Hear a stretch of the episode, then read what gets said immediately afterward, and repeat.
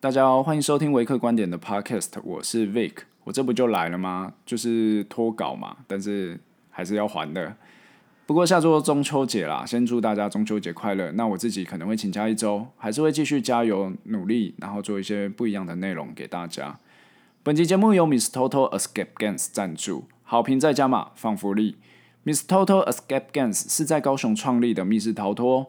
同时拥有北美强烈实境风格、黑科技感十足的机关。三位创办人在创业前专程前往北美玩过一轮，发现北美的密室逃脱吊打台湾密室逃脱的游戏体验。创业理念是希望透过 MissToto 来提升台湾的密室逃脱游戏环境。MissToto 的游戏特色主打机关解谜，机关都是黑科技以外，在游戏过程中不会有小天使的设定，更增加密室实境感。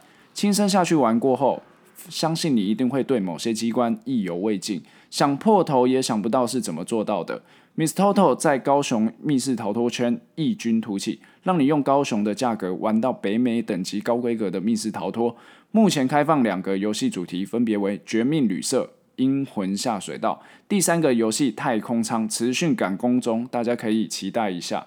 现在只要在官网预约后到现场大声喊出“我是维克派来的”。九月三十号前即可享有九折优惠。那它的官网预约的部分我会放在 show note。那我其实啊，自己根据就是小道消息，七八月 MissToto 的生意好像还可以过，还过得去啦。蛮多人去玩呢，觉得很惊艳，特别是。就是我从哪个地方知道呢？我在 Google 有帮他们留评价，然后也有 tag 一张照片，结果居然被浏览了一千多次，就有吓到我了。因为这么丑的照片，浏览次数还那么高，真的是蛮惊讶的。另外，他们在新的游戏《太空舱》这一个游戏中下的本也是蛮重的。我这边先跟大家科普一下密室逃脱的营运方式。绝大部分外面的工作室啊，都有一些他们是请外包公司直接帮他们设计好密室逃脱的游戏哦，这个很酷吧？就是密室逃脱的工作室请外面的公司帮他们设计游戏，其实有点像那个啦，就是一个商业模式叫 ODM，就是原厂委托制造嘛，是这个呃，确切翻译应该是这样啦。那等于说他们在设计成本跟养护成本都直接由。就是委外啊，直接委外由外包公司来解决，他们只要负责行要呃行销的部分就好。但往往因为这样子的做法，会造成很多很多的游戏。我相信就是热衷于密室逃脱的人都知道，就是很多游戏的解题方式其实都大同小异，或者是谜题是雷同的，玩久了会自己会觉得是没有新鲜感的。但 MissToto 啊，他们下重本的部分就是他们设计图都是自己土炮画出来的，然后机呃机关的电路板都自己搞。等于所有的机关，他们都是脑中想完之后就直接徒手硬干出来，也造就他们机关细腻度跟外面伪制设计的游戏，其实真的玩起来会有差异啦。我自己是有先偷看他们第三个游戏《太空舱》的设计图，我觉得蛮屌的，因为整个科技感跟临场感在设计，呃，就是直接在设计图上面都有看得出来，他们想要怎么样的呈现。那我自己也是蛮期待他们的成品的，如果他们就是。呃，第三个游戏开始营运的话，我应该会马上冲去玩。那也欢迎高雄的朋友，或者是对密室逃脱富有热情的朋友，都可以去玩看看。好，接下来进入节目。我发现这几集开始用一本书带入我生活的经验，呃，这样子闲聊的方式其实还不错啦。因为我其实我自己也是今年疫情期间我才开始爱上看书的。那我也希望可以维持这份热情。虽然上一集聊心流，就是 真的聊一聊，就是我觉得自己很像变态啊，就是什么跟人家聊天的话，也可以进入心流状态，然后就是超专注的盯着人家，就是呃就是在聊天而已，然后就是你超专注盯着人家讲话这样子。我自己是没有就是照过镜子，我自己那样的状态是长怎样？那目前也还没有人骂过我变态，应该是不知道，没事吧？应该是没事啊。好啦，那我今天想聊一本书。叫做刻意练习这本书，其实有一阵子了，但是我觉得这本书也是很不错，因为它其实里面的一个大观念就直接打破我以前很大的一个迷失，就是很多人他们会相信说，就是呃真的有天才的存在，就是他们的能力啊是就是天生与生俱来的，但这本书直接打醒我，因为作者 Anders Ericsson。他在过往的研究，呃，他过往的研究过程中，其实发现说，这些被称为天才的人，只是因为多了一个动作，叫做刻意练习，就可以造就出平凡与天才的差异。那是怎么样刻意练习的呢？就是他到底书中是怎么写的？那书中提到，你假如说要实行刻意练习这件事情的话，你必须要有几个要件。第一，这件事情的话，它可能是，就是它可能是一个技能，或者是啊、你可能想要发展的一件事情，最好是你身旁有一个比你强的人可以给你指导。第二件事情，必须不断的跨出舒适圈，而且不满足于现状，等于说你要不断的进步啦。第三是啊、呃，第三件事情是在练习的时候必须全神贯注的练习，让效率最大化。第四件事情，我觉得也是相对比较重要的是，你可以在这个比你强的人，就是你在练习的过程中，这个比你强的人是可以在旁边给你指导，或者是直接反馈你意见，然后让你修正，或者是继续做对的事情。那我举自己自身的例子来讲好了。我自己在大学时期的时候，其实 这个讲起来也蛮酷的啊。我在迪化街有卖过年货啦。我其实蛮怀念那个时候的，因为我发现很多的，呃，应该说是现在用得到的销售技巧，其实都是在那两个礼拜的打工中就是磨练出来的。就是而且到现在其实都还蛮受用的。就像是说，嗯，没关系，我们等一下后面再讲。就是我先讲一下我自身的经验啊，就是其实我一开始不太会卖东西的时候，或者是卖的很烂的时候，被老板电一电啊，就是他就是讲说，就是哎呀，你怎么卖东西的时候这样，怎么样，怎么样，怎么样的？那他会提点我一些东西，就是说，那你你看你卖东西卖的那么差，会不会有几个原因？第一个是什么？你要先去了解一下客客人是喜欢听什么样的东西嘛？那他的表情代表什么？那我要用什么样的言语来包装我的产品？那第一个礼拜的时候，其实我自己做起来就觉得说，因为毕竟就是你假如说在卖销售东西的话，其实有点像是服务业啦，就是你一直要鞠躬哈腰，其实也是蛮辛苦的。但是后来就是随着这样子的技能越来越熟练，然后成交几率越来越高之后，真的就自然而然发现说，你可以很快的发现说，这个客人好，他来了，他的需求是什么，然后。嗯，不管是我可能就是用一些问题来问他，或者是观察他的表情、肢体动作等等的，那我就是有点像是说刻意的在脑子里面直接做一个资料库来分析啊。那最后就是借由这样子的不断的练习的话，其实后后来把干货的，就是卖的成绩也是卖的蛮惊人的，就有卖到老板有吓一跳这样子。那现在如果我自己啦。就是我其实自己也在想说，如果现在是一个就是大自学的时代的话，就是你什么事情你应该都可以在网络上找到答案。那你需要培养一个新的技能，但是没有找到比你强的人怎么办？因为这个这本书它有提到一个要件嘛，就是你培养一个新的技能，然后你找不到比你强的人怎么办？然后他也没有办法在旁边给你指点怎么办？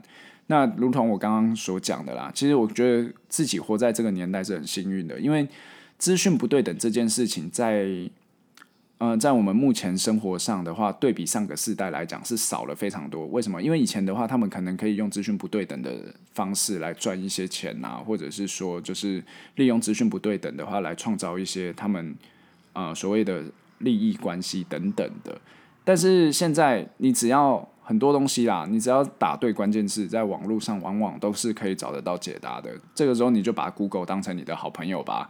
因此，你也可以看到很多那种就是在家自学的佼佼者，像是 DJJ 的那个 Aaron Walker，对啊，他有呃，我没记错的话，就是他那个 FedEx 啊、呃，不是 FedEx 啊，FedEx 是是那个 哦，真的是脑子昏了。FedEx 是快快递，是他那个 FedEx，就是那个他的那首歌。那像是或者是其他的领域的高手，我相信他们一定都不是一开始就会的啊。靠，那一出生出来就会用 MacBook，这个应该，这个真的应该是天才或者是什么神通转世吧？那基本上他们都是一直花时间去触碰、熟悉这件呃这件事情之后，那让他自己不断的练习，然后达到自己想要的目标。那我相信，其实你自己想一想之后，你会发现很多事情都是这样子的。那现在网络发达的状况下，自学的工具真的超级超级多。我再举一个自己的例子好了，就是录 Podcast 这件事情，我也是上网查了一下之后，发现就哪支麦克风好像很不错，就骗一下老婆啊，就说 婚礼影片录起来音质会很好哦，然后就买了 买。就偷买一支麦克风这样子，然后该用什么样的软体调声音啊？那多碰几次之后，这些其实基本上都不会是太大的问题。那也是再回到说，诶，我最近有做的事情，投资理财也是。如果你觉得数字报表这件事情就是看起来哦觉得很烦的话，那可能投资这件事情就比较没有缘分了。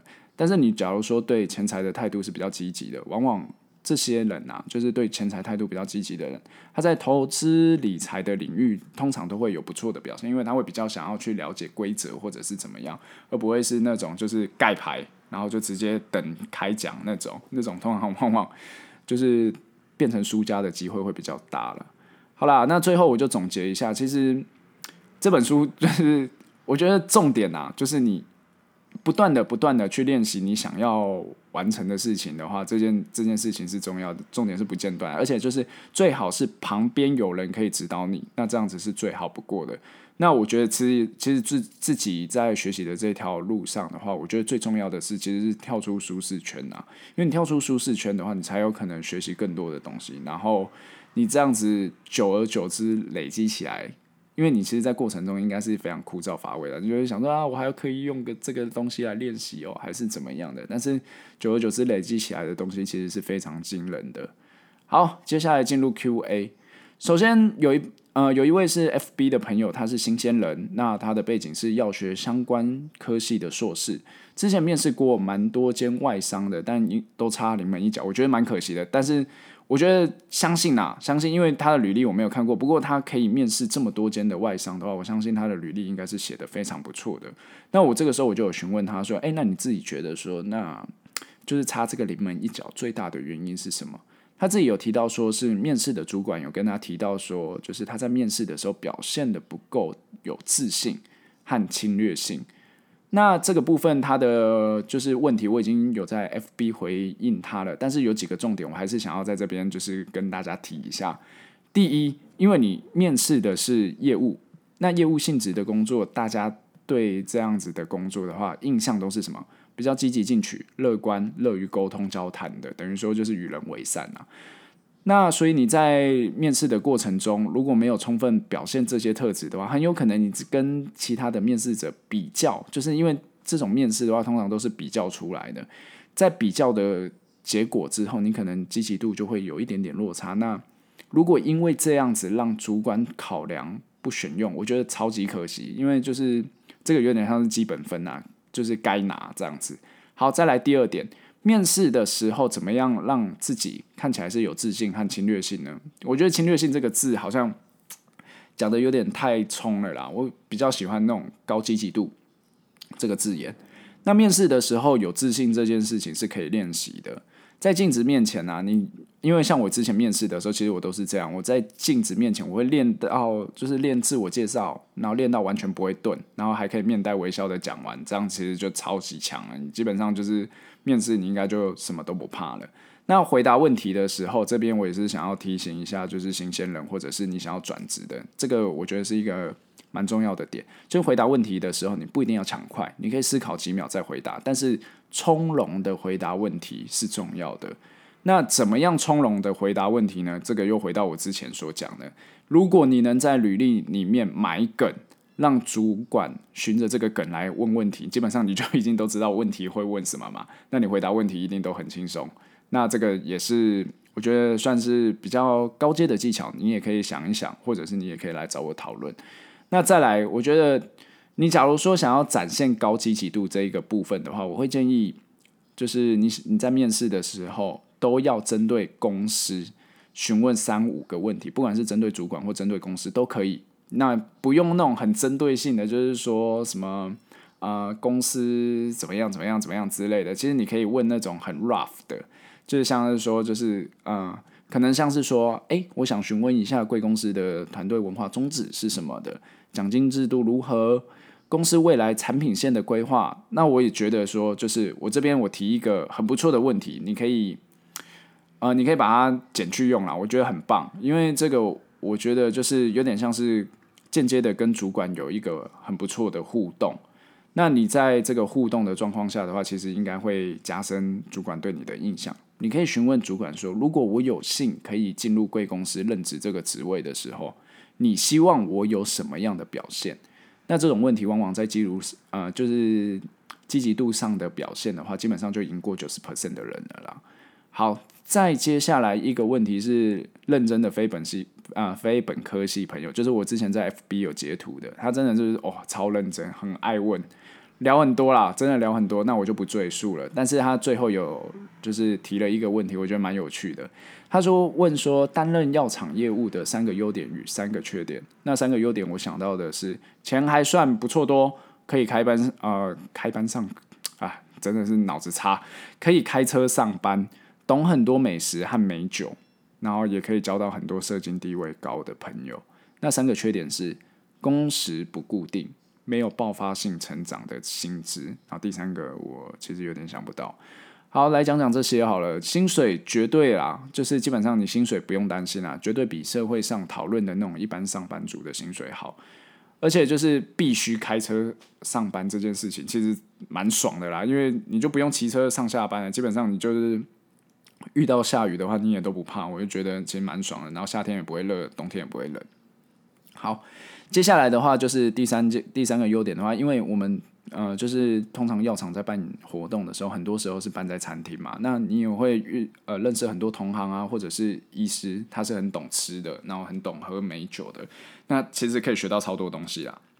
那这个就是以上这几个点，也是我目前就是做起来觉得蛮开心的点。诶。好，那我再补一个好了，就是其实可以挑战自我这件事情，对我来讲也是蛮爽的。这个部分也是算是自我实践呐，我觉得蛮爽的。好，缺点的部分的话，工时真的就比较不固定，因为忙起来真的会很忙。有的时候你忙了一整天，就突然发现，我靠，怎么好像今天三餐只吃了一餐，怎么会这样子？有的时候真的会这样啊，忙忙起来的话，因为很多时候，有的时候就是事情会全部卡在一起，那个真的就比较累。那有一些人会对于业务。这个职缺的话，他们会希望说，就是哎，那我应该会有那种很爆发性的薪资成长。那我这边的话，我想要先解释一下，就是因为大家会以为说，就是那种就是像呃，可能房仲的超业啊，或者是保险的超业，他们就是可能可以年收千万那种，那种我相信一定有啦，但是一定是少数在少数这样子。那或者是说，他们会觉得说，就是像啊、呃，房仲啊，或者是。呃，房仲或者是保险业务，他们是论件计酬，或者是抽业绩比例，就可能我做一千万抽个一百万之类的。假设啦，那个当然不可能啦，没有没有抽比例抽那么高啦，有的话我就去做了这样子。那基本上他们的模式会是这样，但是药厂的话其实不是，因为它是用计奖金的方式提供，那它是用达成率来算，等于说就是多少呃多少达成率换多少钱，所以基本上你的奖金的话，基本上。最高上限其实就是某个层面上已经有一个天花板了，所以说薪资上不会是那种想象中的无上限这样。那这个是我想到的几个优缺点，那也提供给大家参考一下。好，接下来看一下 Podcast 的部分。好，首先第一位是，首先第一位是阿耿耿耿耿耿。好了，这个就是那个超认真的那位非本科系朋友啦。他说口条、内容、声线都满分，V 大提供的履历见解也是一级棒、一级棒、一级棒，真的很用心在回，不意外会被塞爆信箱，根本职场华佗在世，来医治我们这群菜鸡的职场焦虑病。期待之后的 Podcast 新集数，目前的内容已经刷过两轮了，感谢阿耿。好，反正就是你加油啦，我知道你也有你的苦衷或者是怎么样，反正就是一起加油。那有需要什么帮忙的话，反正就来吧。好，再来第二位，他是 Alice 朱伟，这样子，Alice 朱伟。好，Vida 求救，Vida，谢谢你提，嗯，谢谢您提供的这些讯息，我也是在药业的一员。我想，呃，想请教您在于说话的艺术，我一直觉得我讲话没有那么有逻辑性，我能不能从哪边看什么讯息来补足自己呢？这个部分的话，我觉得逻辑性的部分的话，其实。就是很刚好啦，这个我也没有谁好。就是我那个刻意练习的这个部分的话，我觉得啦，你可以借由写作或者是多阅读的话，基本上对逻辑性都有帮助。因为我自己其实以前的话，逻辑的部分的话，因为我是比较是那种跳跃式思考的人，所以我有的时候根本是想到什么就做什么，或者是那种想到什么就讲什么。那我以前的逻辑的话，也不是那种就比较贯通的。那我是其实是在今年看书之后，我觉得就是自己讲话的部分的话，比较可以层层堆叠了。那也是录 podcast 的，我觉得也有帮助。我觉得这些其实都有帮助。那就是看你，嗯，总归起来，我自己总结啦，就是多阅读，然后你去练习写作，然后就是呃多思考，这些我觉得都是可以刻意练习看看的，你可以试看看，那也是给你一个建议。好，再来第三位是小童宝是吗？那个嗯，因为他是英文拼音，我有点不知道。然后他说推推，我是药学系学生，希望可以一直听到维克分享药呃业界所见所闻。好，谢谢你，业界所见所闻哦。业界所见所闻，通常不是大好就是大坏，因为其实蛮多丑闻八卦的，而且就是你知道业务就是嘴巴就是靠嘴吃饭的嘛。我觉得很多时候就是好消息也会传很快，坏呃坏消息也会传很快，所以就是呃清者自清啊，你一定要就是保护好自己这样子。那我觉得呃就是好人很多，但是你也不能不防范。不防范小人这样子，那这个给你一个建议，这样子。好，再来第四位是 Hi 呃，Hyink，H Y I N G K，他说每次上新集数都好期待。我现在硕一，以后想进入产业工作，从 PTT 上就看到 V 大要开 Podcast，就一直认真收听，很喜欢你分享的方式，内容也很丰富，推爆，好，感谢你。那如果你有什么问题的话，就是欢迎你来信啊。你之后现在你现在硕一啊，就好好的先把你的专题搞定吧。那专题搞定之后，你想要进入业界的时候，你再来问我也不迟。那你现在的话，其实如果呃给你推荐的话，就是怎么样？就是你现在就多阅读啊。你想要看看什么书啊？就是不管是呃就是药学相关，或者是你那种自我学习成长，我觉得都可以多看看。然后你也可以去了解一下未来想要走的路。就是像是说，你可以去法米那边找一下，说就是，哎，他们那些有一些那种职涯论坛啊，或者是职涯简介的，你都可以去看看啦。我觉得都是不错的资源。好，这期节目就先到这边。如果你有任何问题的话，都可以在 Apple Podcast 五星留言，或者是到 FB 直接私讯我都可以。那我今天声音，我觉得自己听起来好像蛮有磁性的。如果你觉得我的声音好听的话，你也可以给我一些 feedback，这样子。好，这期节目就先到这边，拜拜。